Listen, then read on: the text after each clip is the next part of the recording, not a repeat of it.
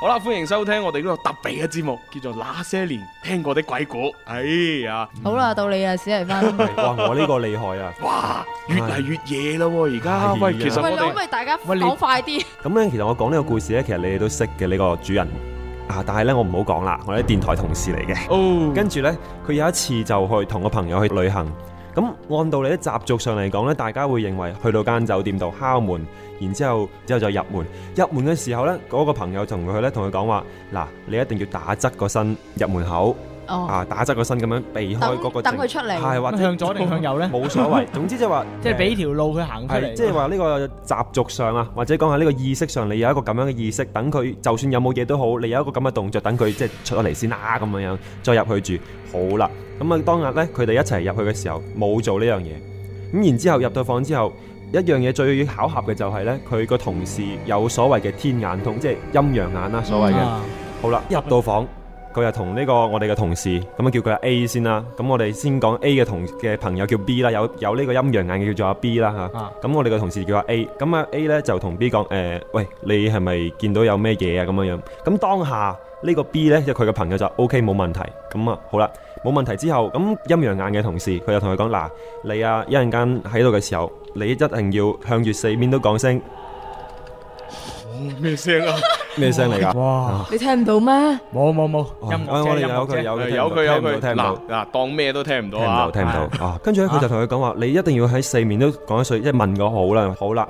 然之後有一 part 就係話，我哋嗰個同事佢呢就要 對住部佢鋪床都要講一句問一句好，就話誒今晚我哋嚟呢度住啊，咁就即係瞓一晚嘅啫，唔會打攪大家嘅，咁樣好啦。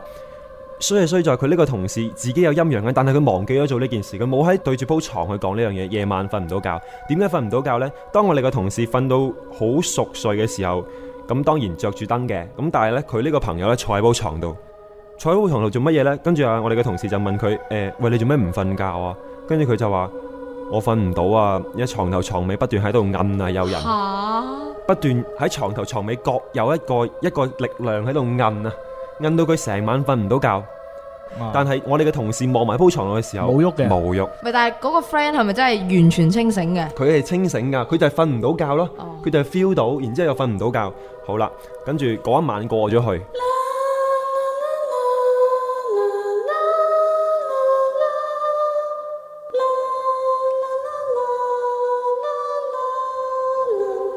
嗱，呢個經歷好易解釋啦。啊點解釋咧？又嗱首首先呢，就可能間酒店稍為有啲 cheap，係咁啊，跟住個床褥呢就有 問題。係蛋黃唔夠力。裏邊啲蛋黃其中有幾條爛咗，係啊，咁啊你瞓喺嗰個位呢，咁係嘛，即係你一喐嘅時候，因為佢爛咗嘛，所以就唔覺意呢，就喺其他地方會喐啦，Ờ. 哦係啦，呢個第一個解釋。係第二個解釋呢，就係其實嗰個嗰個人呢，其實佢呢，就係啱先覺得喐嘅時候，佢係發緊夢，冇錯，我覺得佢其實已嗯係經啦瞓着咗係啦，啦。只不過佢俾呢個夢嚇醒咗，係有陣時有啲人發夢都唔知道自己係發緊夢噶嘛。係係啊，佢就。迷迷糊糊因咁為佢迷迷糊糊一發緊夢就哇不斷喐不斷喐，佢就啊意識到哎呀可能有嘢，跟住嚇醒咗，係 一醒咗佢即時起身，哦啊跟住就話唉我瞓唔到啊咁係樣啦。係啊啊，呢個第二個解釋，係第三個解釋呢，係點咧？係點咧？咦，原來寫住張紙啊！第有紙啊，原來第第第有做功課啊嘛。啊，好嘢啊喎！第三個解釋呢，就係因為我唔知呢兩個人究竟係同床定係分床。啊，嚇係如果係分床嘅話呢，咁啊應該冇問題嘅。哦哦如果佢哋兩個係同床嘅話呢，好明顯就係嗰個扮瞓覺嗰個人整蠱佢。咁啊係喎，係啦，係啊嗱，佢扮晒瞓着咗，其實呢，佢就諗住呢就係整蠱呢個人，所以佢就不斷喺喺喺佢前邊同後邊嗰度猛咁喐猛咁喐，咁然之後呢，嗰個人呢，唉覺得瞓唔到，一起身，跟住佢就炸炸街衣咁樣，我醒咗，喂點啊你咩事啊？點解唔瞓啊你？我跟住，哎我一好暗啊咁，嚇唔係啊嘛咁樣，喂呢個真係我都有試係過啦咧。你整咁樣兩個人瞓一張床嘅話，好容易整蠱到人。係啊整蠱佢啫係啊你喺度嘛，摁下嘅話咧，唔覺㗎，就張床度會喐咯。放咗啊啲酒店入邊兩兩張床之後有幾副啫？你伸只腳過去摁下佢都係得啦。啊，嗱咁啊其實呢件事未完嘅，係嗱史蒂芬呢仲講咗第二件佢哋嘅恐怖經歷，好啦，跟住嗰一晚過咗去，過咗去之後，然之後第二晚佢哋去到第二間酒店去瞓覺，去到平嗰啲酒店裏邊呢，去沖涼嘅時候。弊啦！佢又唔記得咗入門口之前去做嗰啲嗰啲動作啦，又唔記得問好啦，同佢講聲唔好意思，我嚟打攪一下。去到沖涼嘅時候喺度淋水，上邊呢，因為佢個佢佢話翻俾我知呢，佢嗰個浴室啫，即係就比較奇怪，得一眼燈啊，一眼燈喺上面正中間嘅，咁佢就沖涼沖沖就噗一聲燒咗。咁佢叫啦，佢哋即係按正常嚟講，你見到咁嘅情況，你去到旅行一個人喺啲外地嘅地方，自己唔熟悉，你見到咁嘅情況一定驚，嗯咁佢就叫咯喎，一叫叫叫叫叫，咁按道理我哋認識嘅誒一個道理上邊，一燈膽如果燒咗嘅話，點會着翻啫？係咪先？唔會着翻噶嘛？佢就唔係㗎，咁可能會係大仔跳咗啊！我但係大得仔跳咗佢，得佢嗰個我房不過啊，但係大仔跳咗都唔會自己畫翻係唔會着翻。佢叫完之後就噗一聲，自己個燈泡着翻。嗯，佢就因為嗰一刻佢大叫啊，出邊佢個同事就衝入嚟，喂咩事啊咩事啊咩事啊，出邊咩事都冇喎，電視啊電燈所有嘢着嘅喎，就係佢沖涼嗰度，佢因為入門口嘅時候冇講一句咁嘅説話，冇話打個招呼，然之後去沖涼就有件咁嘅事，燈膽熄咗燒咗嘅，嗰種感覺係燒咗，你燒咗嘅燈膽你冇可能着翻，即係佢覺得係砰一聲嗰種係咁嘅噗一聲嘅燒啊嘛，哦我哋平時見過燈膽燒係咁樣樣噶嘛，即係係啊斷咗條烏絲，係啊，斷咗嘅，但係佢就係大叫之後，即係着返着翻，跟住佢就即刻哇嗱嗱聲抹身啊，着衫啊走啦。然之後唔知佢當晚係咪我換房定點樣樣，後來我唔記得咗佢啦。基本上個情形就係咁樣你樣，你唔記得咗佢啊啫嘛？唔記得咗咁犀利佢啊後來呢件事係點樣發展落去。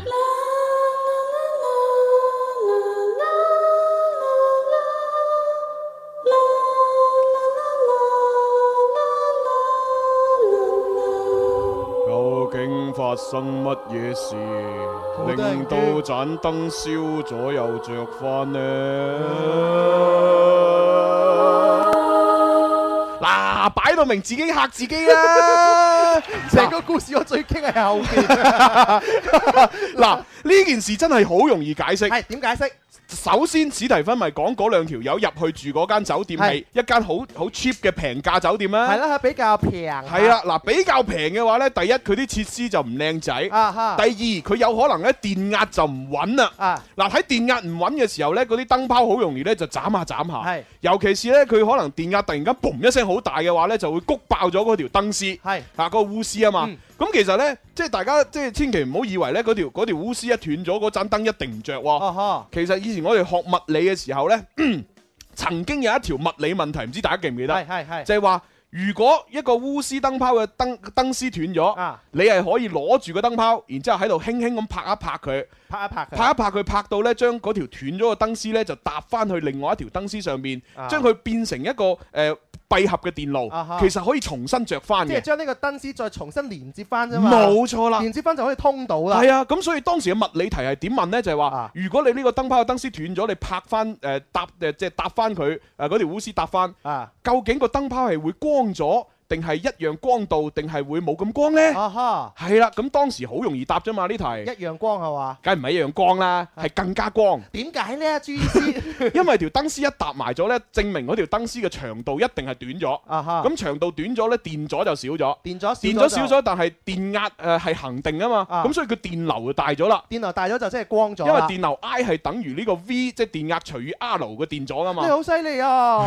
好崇拜你啊！咁所以呢個電流一大咗呢，個燈泡係會光咗，咁啊啊同埋佢更加容易燒。哦，明係白啊晒，咁所以嗱，佢啱先咪話沖緊涼嘅時候，突然間噗咁樣咁樣斷咗斷嘅，咗啦係啊，斷咗咪因為佢電壓唔穩咯，所以佢咪谷爆咗條燈絲就咯。爆咗啦。咁然之後佢咪啊咁樣 嘅，咁佢啊嘅時候，啊咁犀利，佢啊嘅時候，佢女人嚟噶嘛，係女人把聲一啊上去，哇！啲震動好勁啊嘛啊，震到條燈絲搭翻埋一齊，哦，哇！你所以就着翻啦。後邊個解釋真係偉大 啊！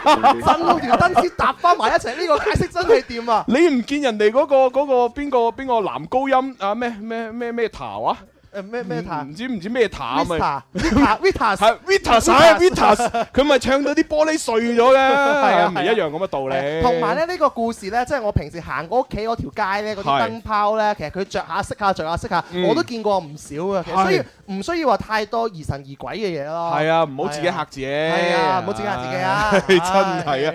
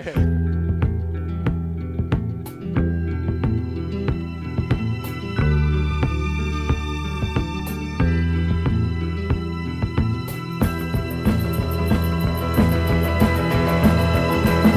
男兒一生要經過世上磨練，共多少要幾次做到失望與心焦？我有無邊毅力，捱盡困難考驗。立誓披荊斬棘，心裏更願永不折腰。